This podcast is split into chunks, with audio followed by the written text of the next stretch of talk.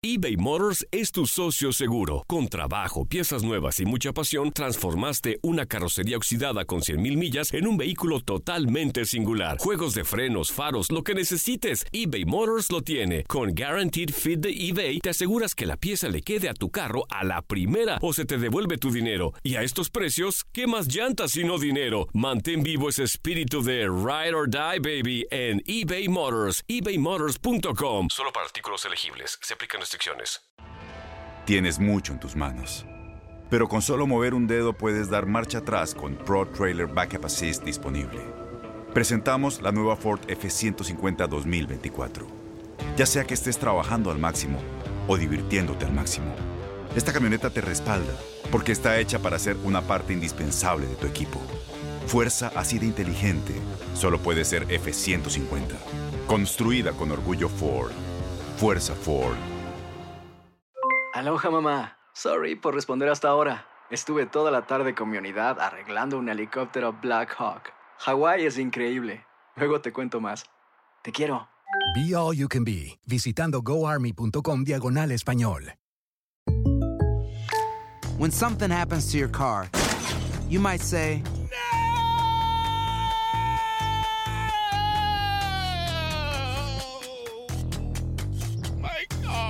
but what you really need to say is something that can actually help. Like a good neighbor, State Farm is there. And just like that, State Farm is there to help you file your claim right on the State Farm mobile app. So just remember, like a good neighbor, State Farm is there. State Farm, Bloomington, Illinois.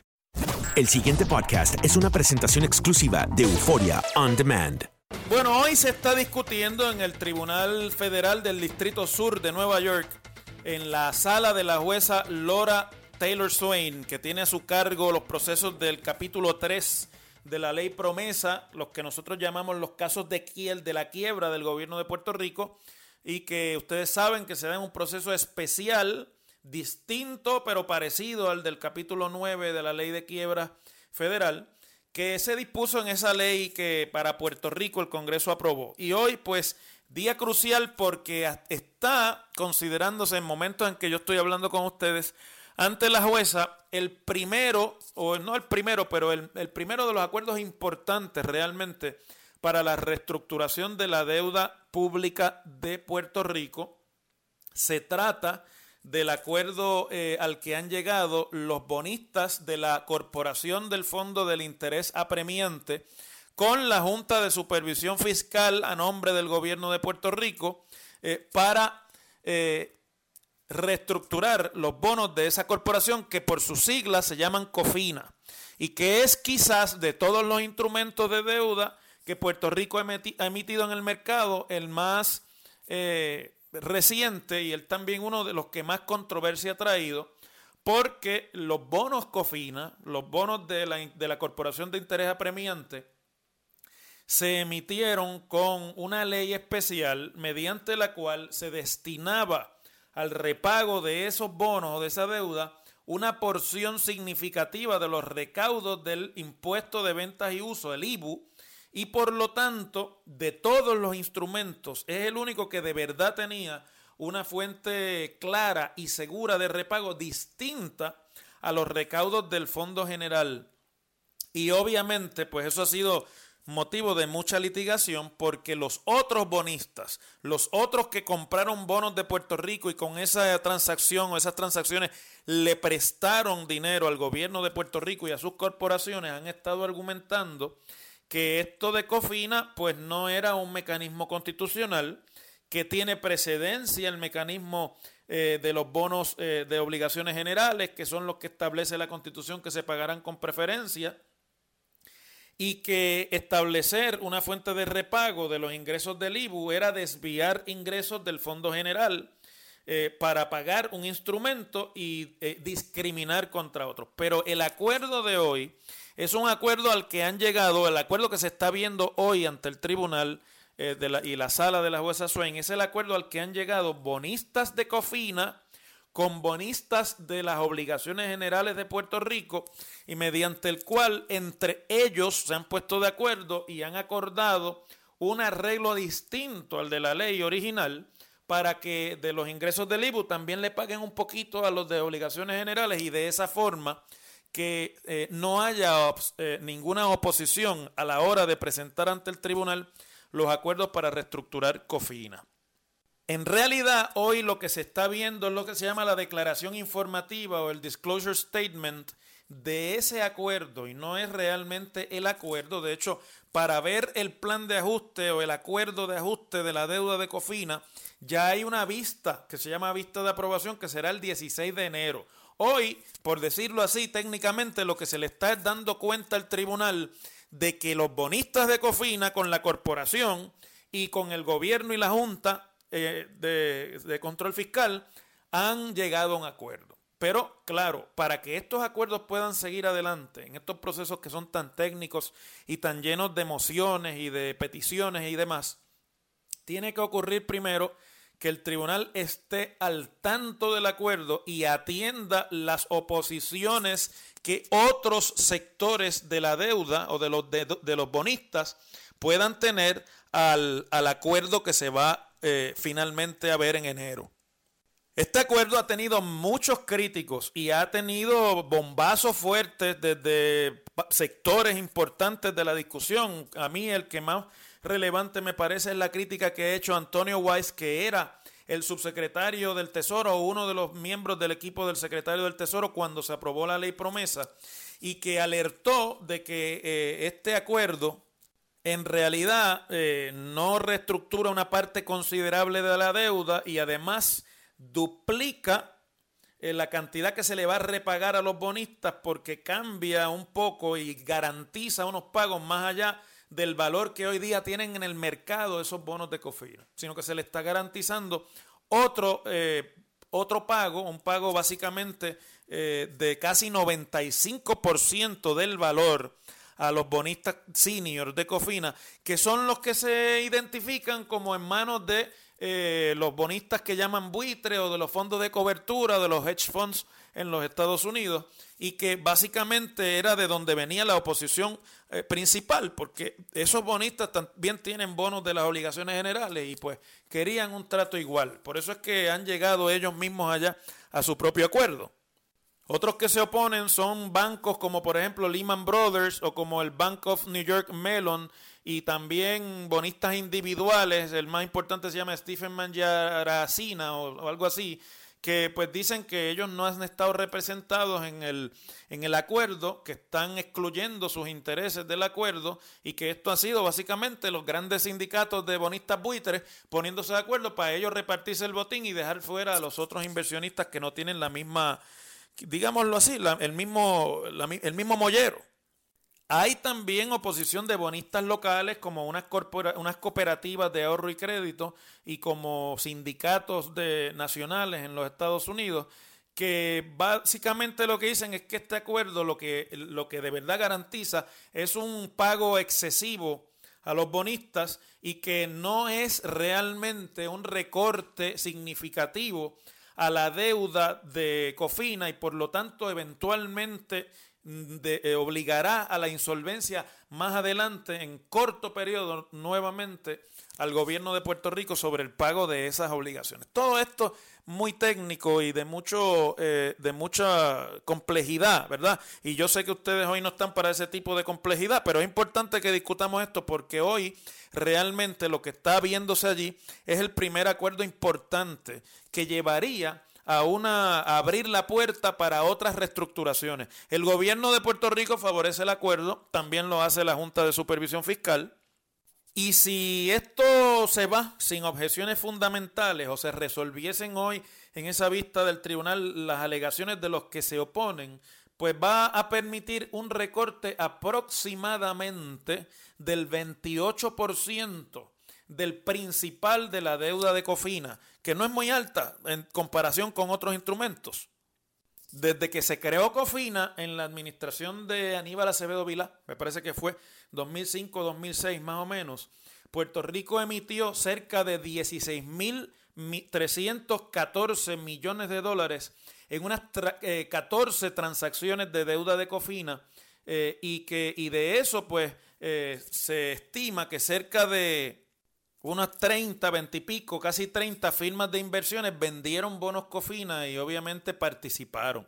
Que hay muchas objeciones porque, por ejemplo, cuando se habla del Citigroup, que, que fungió como intermediario en algunas de las emisiones de Cofina, hoy día Citigroup es la asesora financiera de la Junta de Supervisión Fiscal y obviamente pues eh, hay cuestionamientos sobre a quién de verdad es que Citigroup está asesorando en este juego, ¿no? Lo mismo aplica a casas como Santander Security y UBS Financial Services, que tanto problema han generado en su participación en, la, en las emisiones de deuda de Puerto Rico, porque ambas eh, compañías fungieron a través de sus eh, casas de inversiones en la isla, manejaron, comanejaron, fueron partícipes como miembros de los sindicatos de deuda de los instrumentos de COFINA en muchas de esas eh, emisiones, de las 14 emisiones. Eh, y por ejemplo, Santander está a favor del pacto también y eh, también lo hace, pero de diferente manera, la gente de, de UBS. Pero bueno, mire, cuando usted mira en términos generales lo que hoy se está discutiendo allí en el tribunal, pues se da cuenta que esto es un fe accompli. Yo sé que hay, de hecho, hay una columna muy buena del ex juez de quiebra, Gerardo Carlo Altieri, en el periódico El Nuevo Día, que yo lo he citado en otras veces como una autoridad en estos temas de, reestructuración y quiebra, porque sirvió en, el, en la Corte de Quiebras de Puerto Rico. Y si usted quiere entender toda esta madeja de una forma sencilla, todo esto que hoy allí se está discutiendo, pues yo les recomiendo que se lean la columna de Gerardo Carlo Altieri. Pero eh, la columna de Gerardo Caldo, por lo que dice es que, mire, esto no se ha acabado y que hoy allí pueden surgir decisiones y pueden surgir alternativas que cambien el rumbo de cómo es que esto de Cofina va a terminar finalmente. Pero cuando usted lee lo que ha estado pasando en el tribunal en la mañana de hoy y los planteamientos que se están haciendo, nos damos cuenta que las objeciones se van a ir despachando una a una y que aquí hay mucha gente detrás de que este acuerdo se dé porque le daría primero que velocidad a la posibilidad de reestructurar otros instrumentos de la deuda de Puerto Rico y a Puerto Rico se le está haciendo tarde. Es decir, la incapacidad del gobierno de Puerto Rico y de la Junta de Supervisión Fiscal para producir una solución en el lado de los recortes de los gastos y del financiamiento y del costo fundamentalmente del gobierno de Puerto Rico es a contrapelo y va en contra de la posibilidad de que nosotros tengamos unos acuerdos de reestructuración de deuda que permitan realmente salir de una parte significativa de esa deuda. Entonces, yo aquí planteaba esta mañana con el amigo Normando Valentín en Guapa Televisión que desde que existe la ley promesa, Puerto Rico no ha tenido que pagar deuda, ni de cofina, ni de obligaciones generales, ni nada de eso. Llevamos casi tres años en ese juego pero en esos tres años, ese detente, ese stay para los pagos de deuda se creó fundamentalmente para dar espacio para las negociaciones de reestructuración y las negociaciones de reestructuración también debían haber estado, informadas o debido estado influenciadas por eh, ajustes en el lado de lo fiscal. Pero cuando usted mira todo en la tramoya de lo que ha tomado eh, finalmente certificar un plan fiscal, de lo que ha tomado finalmente certificar un presupuesto que esté de acuerdo al plan fiscal. Llevamos tres años y apenas eso acaba de pasar este año. Pues ya nosotros sabemos que esos que están allá, que son los dueños de la deuda, nos van a seguir esperando por la capacidad de la Junta, que, que ha sido muy decepcionante en ese sentido, de someter a la obediencia al gobierno en términos de gasto y por lo tanto van a empezar a sucederse acuerdos como el de hoy, que lo que plantean es, una vez está el de Cofina y ya está el del Banco Gubernamental y después van a meterle mano a las de las obligaciones generales, pero en el de Cofina ya hay un acuerdo entre las obligaciones generales y los de Cofina para repartirse el botín del IBU, por lo tanto uno debe pensar que eso debe facilitar que se puedan llegar a acuerdos entonces de la deuda de obligaciones generales, cuando todo eso pase, y para hablarles en cristiano a ustedes, porque aquí está, eh, esto está impregnado de, de, tecnicismo y muchos de los que opinan de esto en los medios, mientras más tecnicismos tiren y más latinazgos y más términos que nadie entiende tiran, piensan que más la gente los respeta o que más ellos saben y no se dan cuenta que el, el uso del análisis político realmente es lograr que la población en general, que no somos expertos en esto, entienda de qué es lo que se trata. Por eso a mí, más que ustedes piensen que yo sé, o más que ustedes piensen que me puedo equivocar en algo, más me interesa que ustedes entiendan y que entiendan llanamente, eh, con, con términos sencillos, lo que yo les estoy diciendo. Pero retomando, y para concluir, cuando estos acuerdos finalmente estén y si cogen velocidad a partir de hoy de enero, cuando esto se vea finalmente ante la jueza para su aprobación, la, el stay va a ir desapareciendo. Cuando estos acuerdos finalmente se den, hay que empezar a pagar deuda. En el caso de Cofina, si este acuerdo subsistiese, hay que pagar casi, bueno, imagínense ustedes, este es el 28% lo que se está reestructurando. Así que habría que empezar a pagar el, el 72% de la deuda de Cofina. Y eso quiere decir que ese es dinero de los recaudos del gobierno que no va a estar disponible para nómina, para gastos administrativos, para compra de materiales, para bonos, para pensiones. Y entonces fíjense ustedes cómo el tiempo pasando y los, los, poderes políticos operando en contra de que esto se pueda resolver en Puerto Rico desde el lado del ajuste al presupuesto, lo que hacen es metiendo a Puerto Rico en el camino de un repago pronto de la deuda de Puerto Rico en el que el recorte es tan poco que muchos de los eh, eh, recursos se van a tener que destinar a pagar deuda. Y entonces es que la puerta la puerca va a entorchar el rabo y entonces es que finalmente habrá un golpe de realidad a la negación tanto de eh, sectores de la vida social y del sector y de la clase política en Puerto Rico que no quieren darse cuenta la magnitud de lo que se le viene encima. Cuando esto se empiece a generalizar en términos de acuerdo, vamos a tener que pagar deuda, aunque sea 28% o 25% menos, vamos a tener que pagar deuda. Y la única cosa entonces que nos podrá salvar es que estos acuerdos permitan el acceso nuevamente de Puerto Rico a los mercados de, inversión y de deuda. O sea, a que sigamos financiando la deuda con más deuda. De eso es que se trata este círculo vicioso. Las cosas como son. En WKAQ se abre el aula del profesor Ángel Rosa. Conoce de primera mano cómo se bate el cobre en la política. Las cosas como son. Profesor Ángel Rosa en WKAQ. Bueno, los informativos de hoy dan cuenta de la organización de un nuevo movimiento político que no suena tanto como a nuevo, sino más bien como al resurgir con nombres distintos de movimientos que ya han estado en el pasado organizándose alrededor de los eventos electorales. Se trata de diálogo soberanista eh, y que es básicamente una, un, movimiento político de lo que fue eh, el MUS, ¿verdad? ¿Se acuerdan del movimiento Unión Soberanista que apareció por allá por las elecciones eh, pasadas, a, media, a, a mediados del cuatrienio?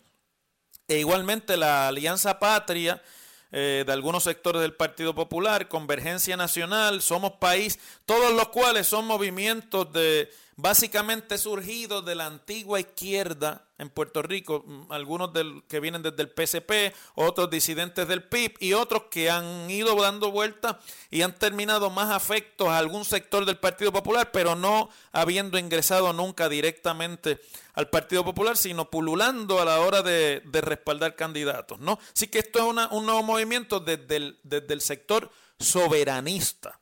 Se reunieron ayer en Caguas con la presencia del alcalde de Caguas, que es soberanista, Willy Miranda Torres.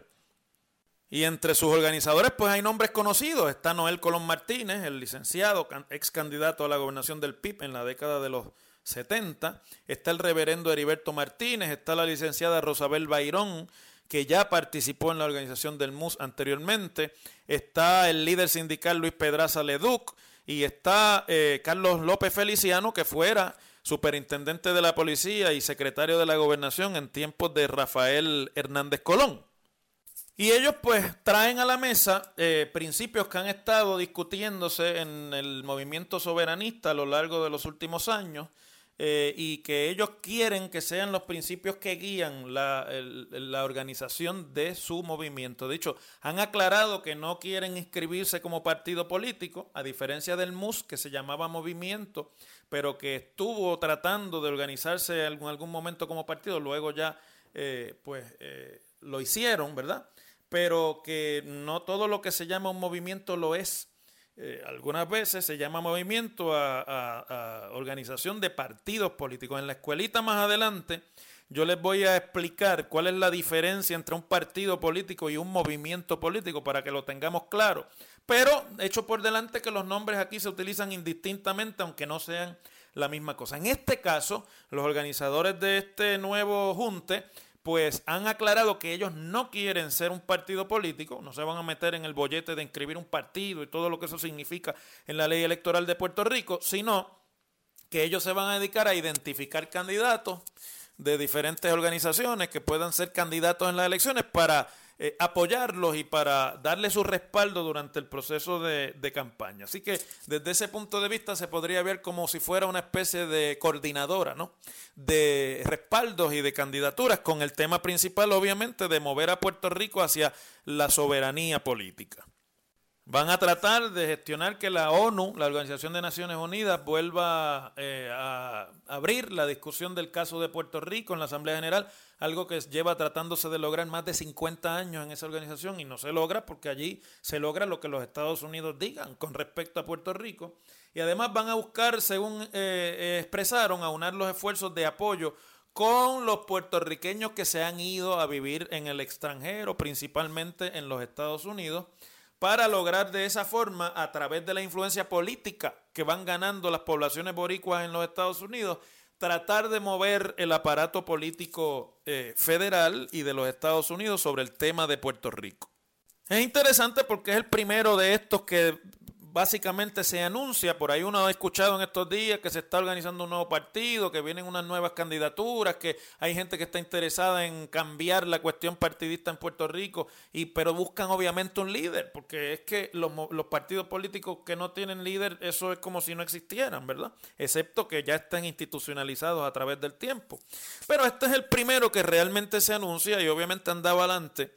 En ánimo de no, entrar en controversia, yo creo que tienen un reto formidable, un reto fundamental que veremos cómo lo vamos develando en la discusión pública en los próximos dos años, porque ya estos próximos dos años, a partir de enero, estamos de lleno en el proceso de las elecciones, de las candidaturas y de la formación de movimientos. Y es que uno viendo cómo el país está, la situación luego de los huracanes Irma y María, la dependencia extrema que se ha eh, patentizado después de, esa, de esas catástrofes de fondos y de ayudas federales, habría que ver de qué forma un movimiento que se llama a sí mismo soberanista va a envolver, cuál envoltura le va a traer al tema de la soberanía, que en Puerto Rico, con o sin razón, es visto como la separación de los Estados Unidos y como el cese de la línea de ayudas y de transferencias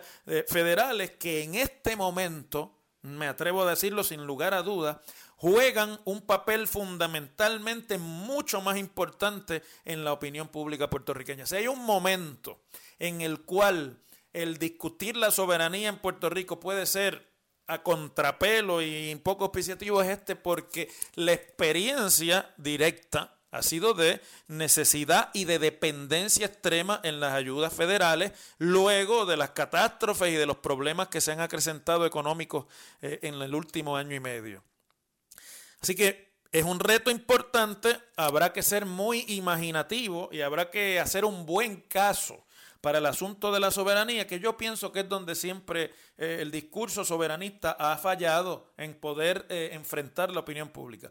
El caso sobre la soberanía tiene que ser un caso económico. No hay manera de que el electorado puertorriqueño compre la idea de la soberanía si no tiene explicado de una manera sencillita, clara y evidente cómo es que eso le va a dejar mejor futuro económico a Puerto Rico y cómo la situación de cada puertorriqueño mejora con esto de la soberanía. No es simplemente explicando los conceptos ni hablando de teoría, sino en arroz y habichuela. ¿Cómo es que tú vas a ganar más? ¿Cómo es que tú vas a conseguir el trabajo que ahora no tienes? ¿Cómo es que tú vas a conseguir la vivienda que ahora no tienes? ¿Cómo es que tu educación va a ser mejor que la que ahora no tienes? Cuando no exista la dependencia de los fondos federales y de los programas federales que en todas esas áreas es tan importante. Pero, pues bienvenido al nuevo movimiento y ahora veremos cómo comienza a cuajarse otro tipo de alianzas que podrían, si toman fuerza, redefinir el panorama electoral en la próxima elección. Las cosas como son. El pasado podcast fue una presentación exclusiva de Euphoria On Demand. Para escuchar otros episodios de este y otros podcasts, visítanos en euphoriaondemand.com. Aloha mamá. Sorry por responder hasta ahora. Estuve toda la tarde con mi unidad arreglando un helicóptero Black Hawk. Hawái es increíble. Luego te cuento más. Te quiero. Be All You Can Be, visitando goarmy.com diagonal español. Boost Mobile tiene una gran oferta para que aproveches tu reembolso de impuestos al máximo y te mantengas conectado. Al cambiarte a Boost, recibe un 50% de descuento en tu primer mes de datos ilimitados. O, con un plan ilimitado de 40 dólares, llévate un Samsung Galaxy A15 5G por $39.99. Obtén los mejores teléfonos en las redes 5G más grandes del país. Con Boost Mobile, cambiarse es fácil. Solo visita boostmobile.com. Boost Mobile, sin miedo al éxito. Para clientes nuevos y solamente en línea, requiere AroPay. 50% de descuento en el primer mes requiere un plan de 25 dólares al mes. Aplican otras restricciones. Visita Dale más potencia a tu primavera con The Home Depot. Obtén una potencia similar a la de la gasolina para podar, recortar y soplar con el sistema OnePlus de 18 voltios de Ryobi desde solo 89 dólares. Potencia para podar un tercio de un acre con una carga. Potencia para recortar el césped que dura hasta dos horas. Y fuerza de soplado de 110 millas por hora. Todo con una batería intercambiable. Llévate el sistema inalámbrico OnePlus de 18 voltios de Ryobi. Solo en The Home Depot. Haces más. Logras más. Este abril te invitamos a nuestra feria virtual Univisión Contigo rumbo a la universidad. Conéctate virtualmente con representantes de colegios y universidades en la costa este, desde Nueva York a Florida. Aprende sobre ayuda financiera, becas y otros recursos para continuar tu educación. Regístrate para asistir y para la oportunidad de ganar una tableta. Te esperamos en Univisión Contigo rumbo a la universidad del 3 al 9 de abril. Regístrate ya en univision.com diagonal universidad.